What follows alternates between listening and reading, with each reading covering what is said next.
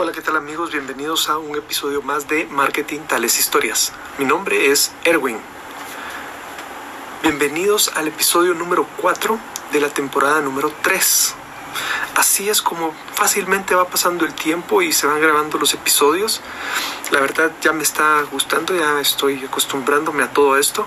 Pues sí, gracias a ustedes y gracias a sus comentarios es que pues hay un compromiso de hacer las cosas mejor, de ir avanzando. Pero antes que nada, quiero dar una sincera felicitación el día de hoy a todos los padres, sin importar la edad, joven, adulto, anciano.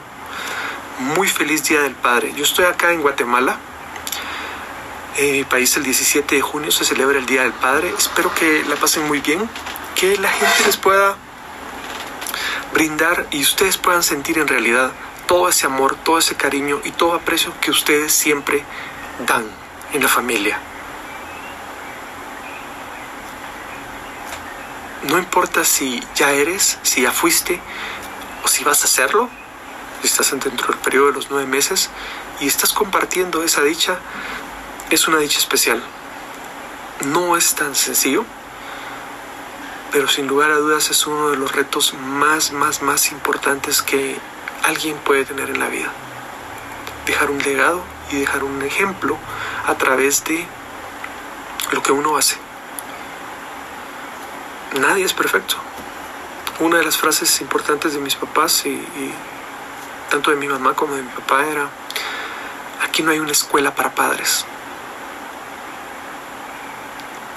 Y también un ejemplo más, porque no solo se quedó ahí, fue que después de estar oyendo muchas veces esa frase, de repente en la casa aparecen unos libros que se llamaban Escuela para Padres.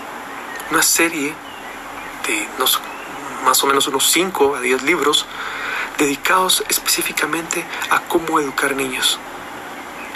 Eso es lo que yo aprendí en casa y eso es lo que nosotros deberíamos de estar pues teniendo cuidado de poder enseñar a nuestros hijos. Ya ellos serán después los que tomen las decisiones de si eso es correcto eso es malo, eso ya no depende de nosotros. Voy a dejarlo ahí. De verdad que tengan un muy feliz Día del Padre 2020, por cierto. En este episodio lo que quiero hacer son básicamente tres cosas, tres cosas que me llamaron la atención en esta semana. La primera es comentar lo de la situación de los videos, ese tiempo que tardó en cargarse, ya afortunadamente pues no sucedió. De eso quiero platicarles. La otra situación es, eh, no debemos nosotros como adultos, como personas mayores, les estoy hablando de 40, 50, 60 años, 35 años si se quieren sumar la gente, a caer en el error también de estigmatizar a los jóvenes. Ya les voy a explicar un poco más a fondo esto. Y lo otro que es con lo que quiero cerrar el capítulo de hoy, o lo estoy diciendo en diferentes, eh, en diferente orden, es que quiero desmitificar que nosotros en marketing somos supermans, somos superhéroes, o el Capitán América. Eso no es cierto. Somos personas que lo que hacemos es tratar de leer el momento, tratar de leer la información, analizarla, procesarla y tratar de influir en decisiones de compras. Eso es básicamente lo que se hace en marketing. ¿Empezamos? Temporada 3, episodio número 4. Que les quiero contar, voy a empezar con esto porque para mí lo de los videos, a pesar de que me parece que he recibido ciertos comentarios, cierta retroalimentación, que, que sí, eso no es posible. ¿Cómo va a ser que 30 minutos un archivo de 2 gigas, no, 2 gigas, 3 gigas, 2.992, 2.92 gigas, 2, 3 gigas de 31 minutos, 32 minutos, tarde más de 31 horas para subirse. Eso simplemente no existe. Y sí, muchas gracias por la, la aclaración pues en realidad no es la primera vez que me sucede. Les quiero comentar que esto ya me había sucedido eh, más o menos en el año 2015, 2016. En el año 2016 2015 porque estábamos tratando de hacer algo bien importante y bien interesante dentro de mi vida, que era básicamente actualizarme a todo lo que es este mundo de Internet. Y lo que sucedió pues al final fue que así como les voy contando qué fue lo que hice y lo que les voy diciendo para que ustedes pues ahorren dinero, ahorren tiempo, me aparecían todos los cursos y mucha gente salía dentro de mi timeline y dentro de mi, mis redes sociales que yo utilizaba. Pues obviamente no era gratis, estaban cobrando por sus conocimientos. Yo desde mi punto de vista de marketing pues entendí que es un modelo de negocio. Pero también por otra parte escuchaba mucha gente que decía, el Internet es la oportunidad de salir adelante esta es la oportunidad de educación y esta es la oportunidad que nunca habíamos tenido. De esa cuenta, pues sigo un poco explorando, probando, jugando. Como ya les decía, pues utilicé las cuentas que en alguna manera por seguridad yo había utilizado, donde no aparecía mi nombre completo, y pues para mí fue fácil adaptarlo.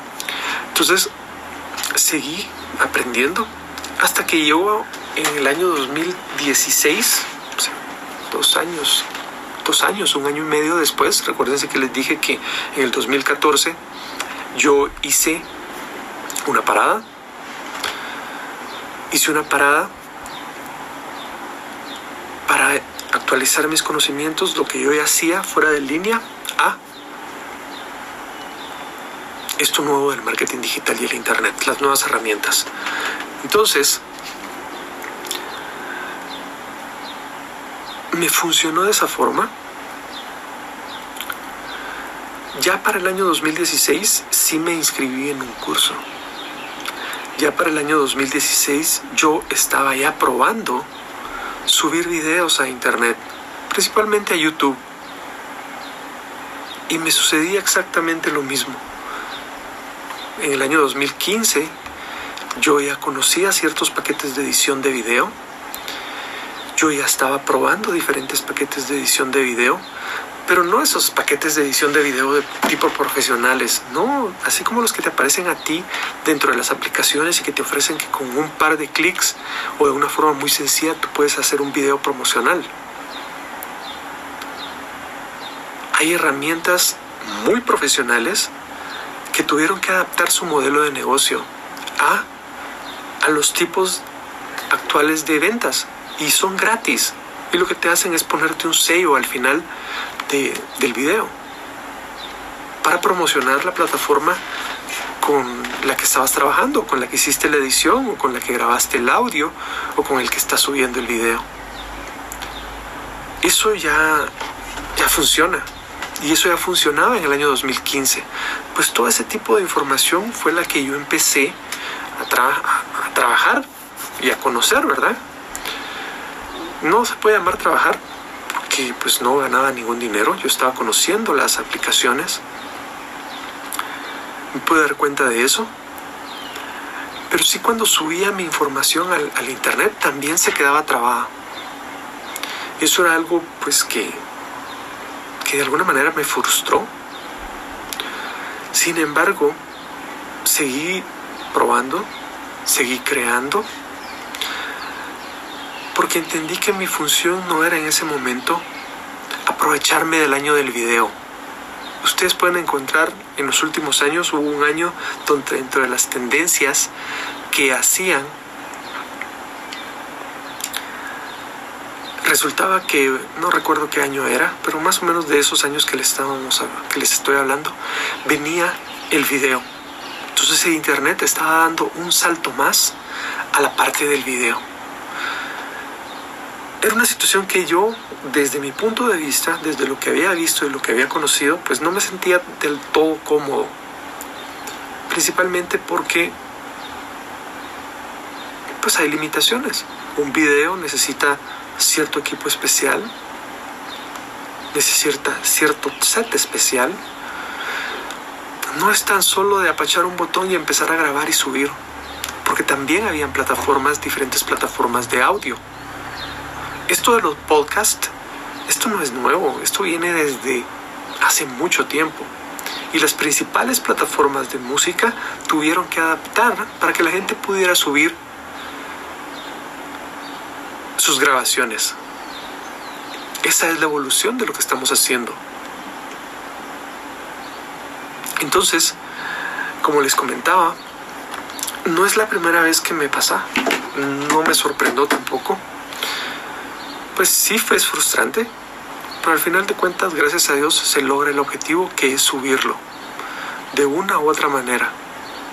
Eh, sí, sí utilizo antivirus dentro de mi computadora y sí, sí las actualizo, están actualizados, pero hay algo que está sucediendo que no es normal.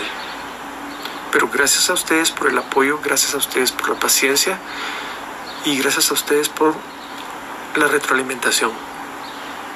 Estamos tratando de mejorar toda esta situación. La otra situación que les quiero comentar por situaciones de tiempo en, en el día de hoy tiene que ver con algo que, que escuché. Siempre me, me, ha gustado estar pendiente de todo lo que está sucediendo en mi país. Y eso pasa por escuchar noticias y escuchar, creo que le llaman generadores de opinión, o gente que tiene la capacidad de hacer análisis. Y análisis, pues, entre comillas, ¿verdad? Porque no todos sabemos hacer eso y no todos somos buenos para hacer análisis de todo. Tienes que categorizar a quién estás escuchando en qué cosa. Pues hay diferentes programas de, ese tipo en mi país y los hay a lo largo de todo el día. Hay tanto para el formato de televisión, para el formato de internet y para el formato de la radio. Pues así es como yo me entero de las situaciones, eso es parte de, lo básico. Recuérdate que una parte importante de cómo saber qué hacer con personas, cómo saber cómo influir a las personas es saber qué están pensando las personas. Mucha gente le llama eso insights. Es una palabra, pues, en inglés, la puedes buscar dentro de los buscadores. Pero al final de cuentas, la idea es poder captar los elementos claves de lo que la gente está pensando y lo que está haciendo. ¿Por qué lo está haciendo? ¿Cuáles son los motivadores?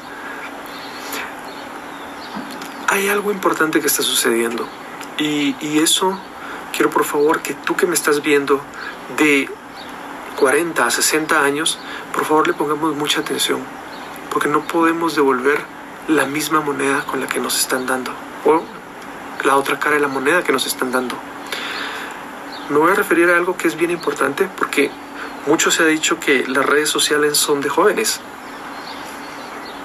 He escuchado noticias que actualmente hay mucha gente adulta, primero porque estamos aislados, estamos haciendo redes sociales. En realidad las redes sociales son de todos, todos las podemos utilizar y solo nuestras limitaciones en la cabeza son las que nos hacen quedarnos atrás. Pero esta es una herramienta que te va a servir a ti para conseguir nuevas oportunidades y llegar a otro nivel. Entonces hay que aprovecharla. El comentario que escuché en este tipo de programas fue de que al igual que nosotros, no todos los adultos estamos capacitados para el manejo de redes sociales. Y eso es bien fácil de, de, argumentar, pues porque no nacimos en esta época y para nosotros es una carga adicional. Pero ¿qué te parece esa opinión trasladada hacia jóvenes? ¿Ya lo habías pensado? No todos los jóvenes tampoco son tecnológicos. Hay una buena parte de jóvenes, una mayoría de jóvenes que sí utiliza las redes sociales.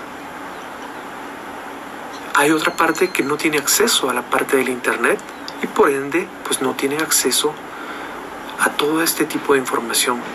No es a ellos a los que me quiero dirigir y no es a ellos a los que quiero apelar. Porque el comentario que escuché iba dirigido a los jóvenes que ya están en Internet.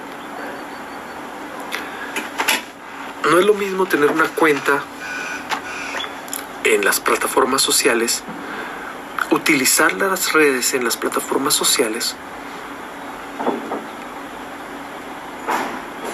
y desperdiciar el potencial de las redes sociales. ¿Te recuerdas cuando abriste la cuenta y empezaste a ver las cosas divertidas? Si hoy me estás escuchando, significa que ya tu percepción cambió, tu visión se amplió. No estoy diciendo que elimines la parte de los memes, porque los memes también son una forma de enterarse de qué es lo que está sucediendo y qué es lo que está captando la gente.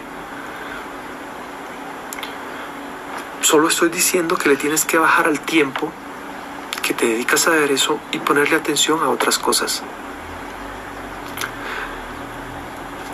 Esto va muy acorde a lo que está sucediendo. Si tú tienes la oportunidad de chequear las tendencias, esto es importantísimo porque eso te va a adelantar incluso a lo que tradicionalmente nosotros escuchábamos o hacíamos, que era esperar el noticiero de las tales horas en tal canal o en tal radio. Y vas a estar escuchando y viendo lo que está sucediendo en tiempo real, con un retraso de probablemente 10 minutos, 5 minutos, o en el mismo momento que están sucediendo las cosas. Esa es la magia del Internet. Y lo tienes si ya lo sabes hacer. No sé qué está sucediendo, pero se me cruzó una tendencia muy curiosa desde hace un par de días donde resulta que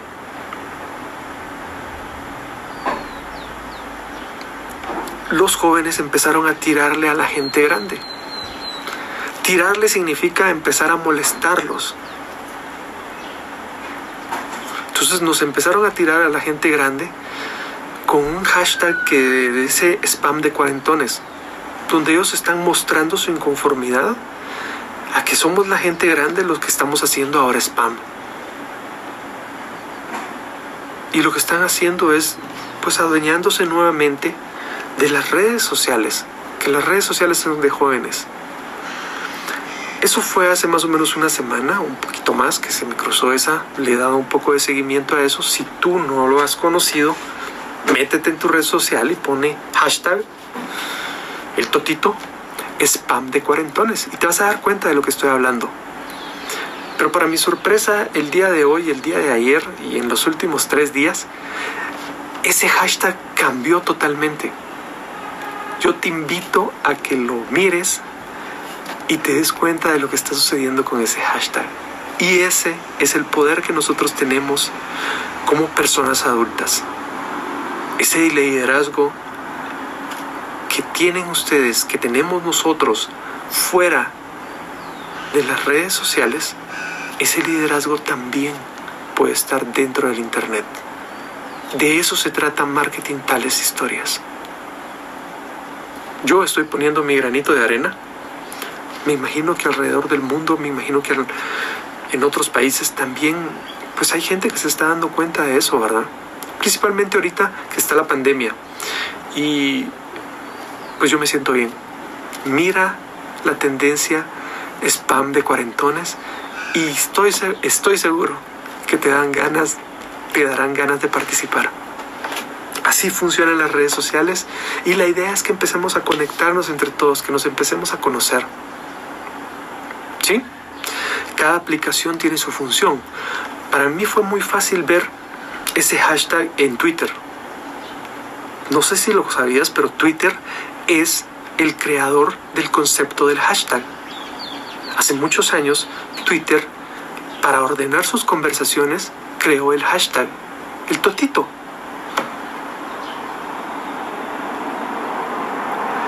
Al ver el impacto que eso tenía dentro de las plataformas, las demás plataformas lo adaptaron. Te estoy hablando de Facebook,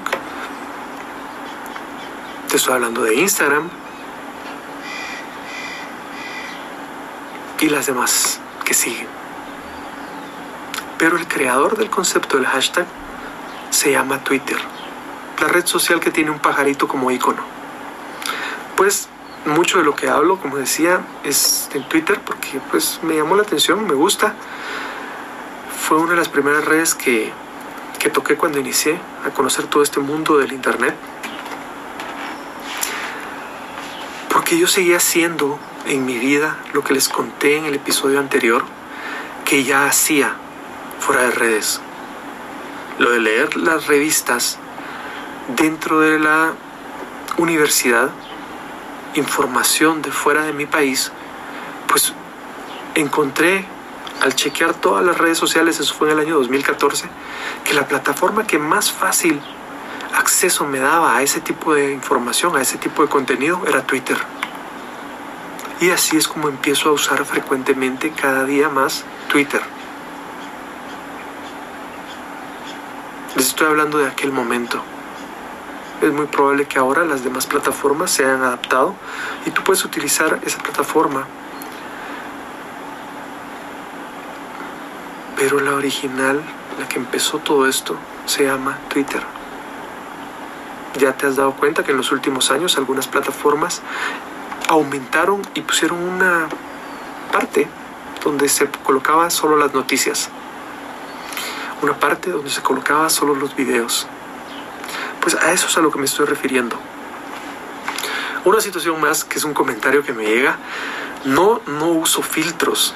Lo único que estoy usando y la diferencia que se puede ver entre este episodio y los episodios pasados y nuevamente los episodios que han pasado es la luz, el manejo de la luz. Con la luz tú puedes cambiar cómo te miras. Como les comentaba, ya casi estoy llegando a los 50 años, ya casi estoy llegando a los 50 años, ya me cuesta a veces,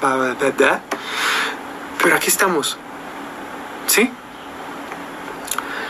Por último, porque ya se me está terminando el tiempo, si no es que ya me pasé de tiempo,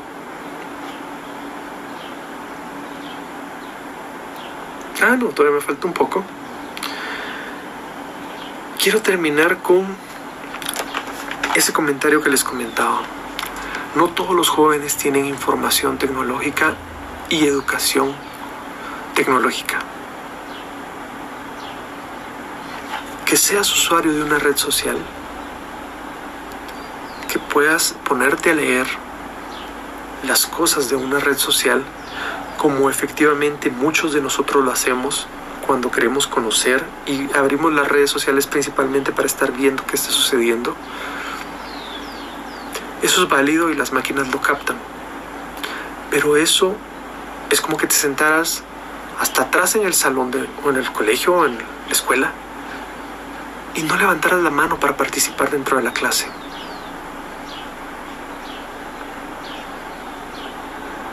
Mi invitación es para que muestres lo que eres fuera de las redes, ahora hazlo adentro de las redes.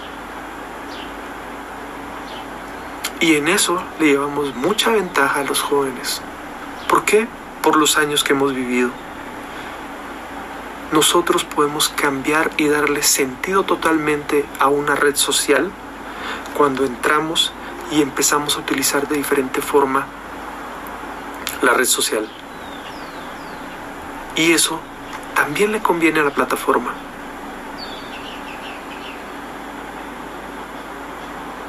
Le abre oportunidades.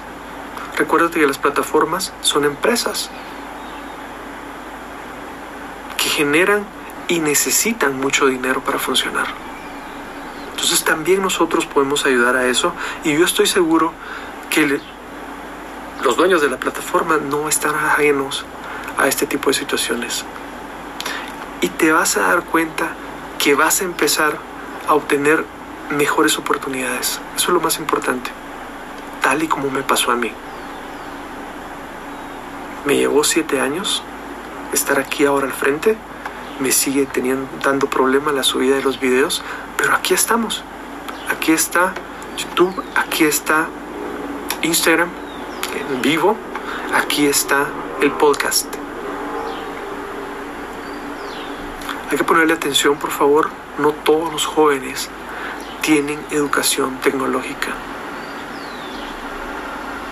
No todos los jóvenes saben manejar las redes sociales. Aunque sean usuarios, ser usuario no te hace saber manejar eso, no el potencial. Y lo que necesitamos en estos momentos es que los jóvenes tengan conciencia de ese potencial. Porque no estamos para perder tiempo, estamos metidos en una parálisis económica donde vamos a necesitar de, la experiencia nuestra y por supuesto de los jóvenes. Porque al menos en mi país son mayoría. Más del 60% de las personas en mi país tienen menos de 35 años. Eso es un mercado muy fuerte. Y eso es algo que les va a servir a ellos para su futuro. Porque si a nosotros ya nos están clasificando por cómo hacemos uso de las redes sociales, imagínate a ellos cómo va a ser en los próximos años. El último tema, vamos a ver si me da tiempo de desarrollarlo, espero que sí, es desmitificar nosotros no somos expertos en el uso de tecnología, nosotros no somos expertos, no somos ingenieros en sistemas. Y cuando digo nosotros me estoy refiriendo a la gente que trabaja en el área de marketing. Hay diferentes posiciones dentro del área de marketing. Marketing no se trata únicamente de hacer anuncios o de ser la voz dentro del anuncio.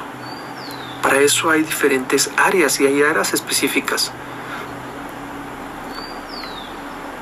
Pero cuando uno escucha el término marketing digital y cuando pues escucho algunos anuncios donde están diciendo cómo salvar y cómo empezar a ganar dinero porque se están vendiendo, pues eh, no sé, me nace poder decirle a la gente que no, no somos Dios, no somos superhéroes, y pues que tengan mucho cuidado, que usen su sentido común, que puedan comparar, no se dejen llevar por la emoción, ¿verdad? Porque, pues sí, la emoción vende.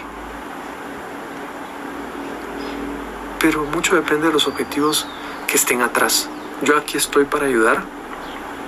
Yo, pues lo primero que estoy haciendo es que la gente me conozca, ya hice la segunda temporada sobre quién era yo. Ahí está dentro de los podcasts, dentro de Marketing Tales Historias, quién es Erwin F. Rosales. Así me encuentran en las redes. Si he utilizado o no utilizado las redes sociales de forma adecuada, pues ahorita, día a día, gracias a este podcast, lo vamos a empezar a, a conocer. Si no me conoces, poco a poco me vas a ir conociendo.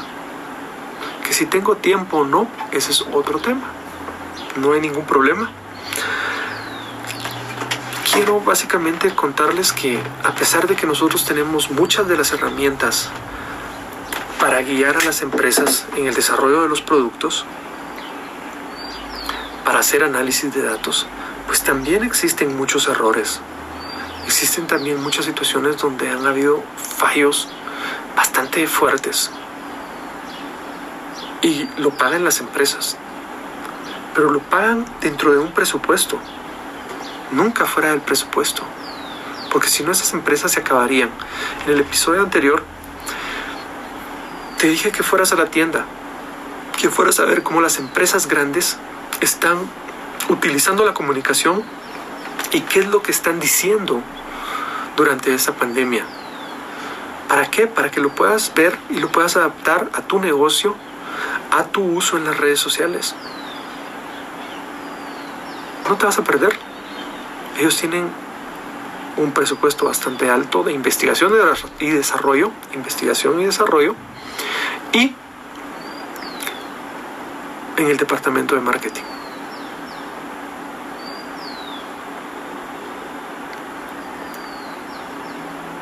Y por eso es que traigo un ejemplo, en realidad son dos,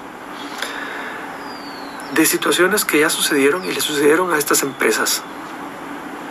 Un producto que todos conocemos, que son las bebidas gaseosas, bebidas carbonatadas, las dos marcas líderes que tú ya conoces por excelencia, una con una curva muy importante y patentada, por supuesto, y la otra con una estrategia un poquito diferente de marketing, muy juvenil, siempre apelando a la nueva generación.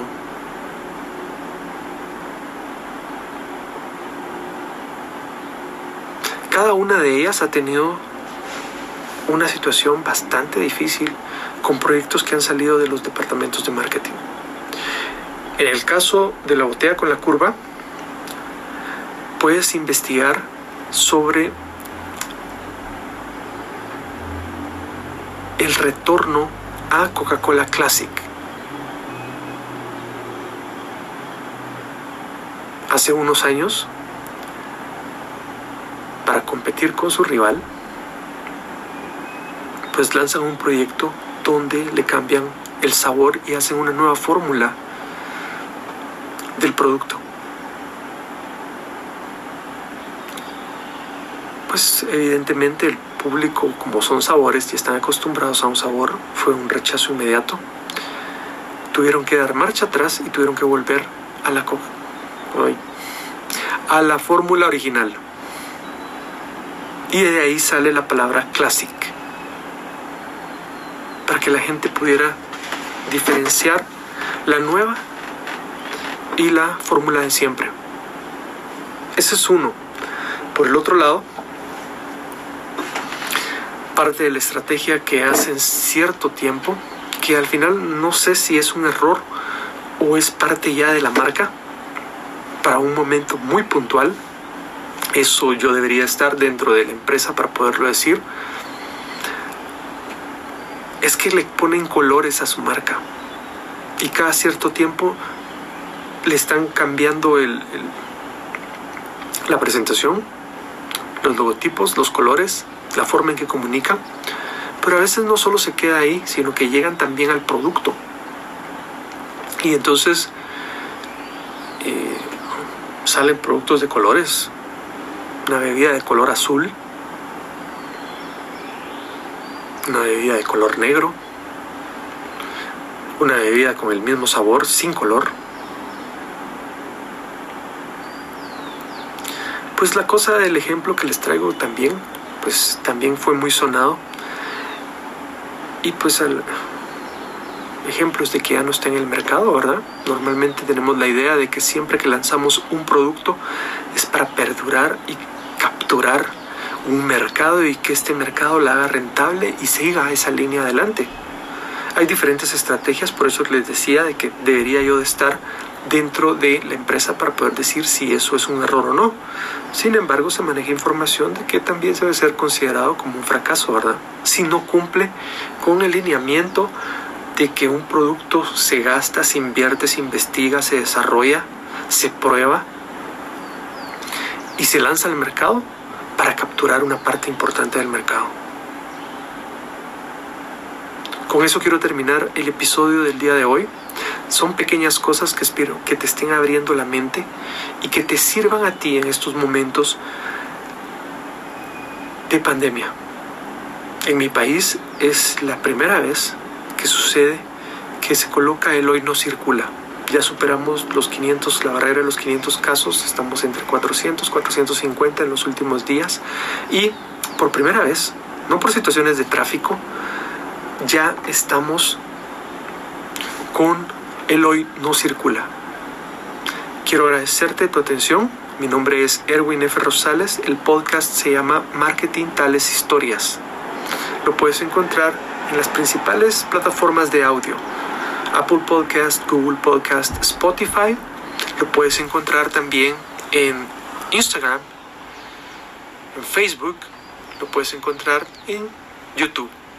Muchas gracias.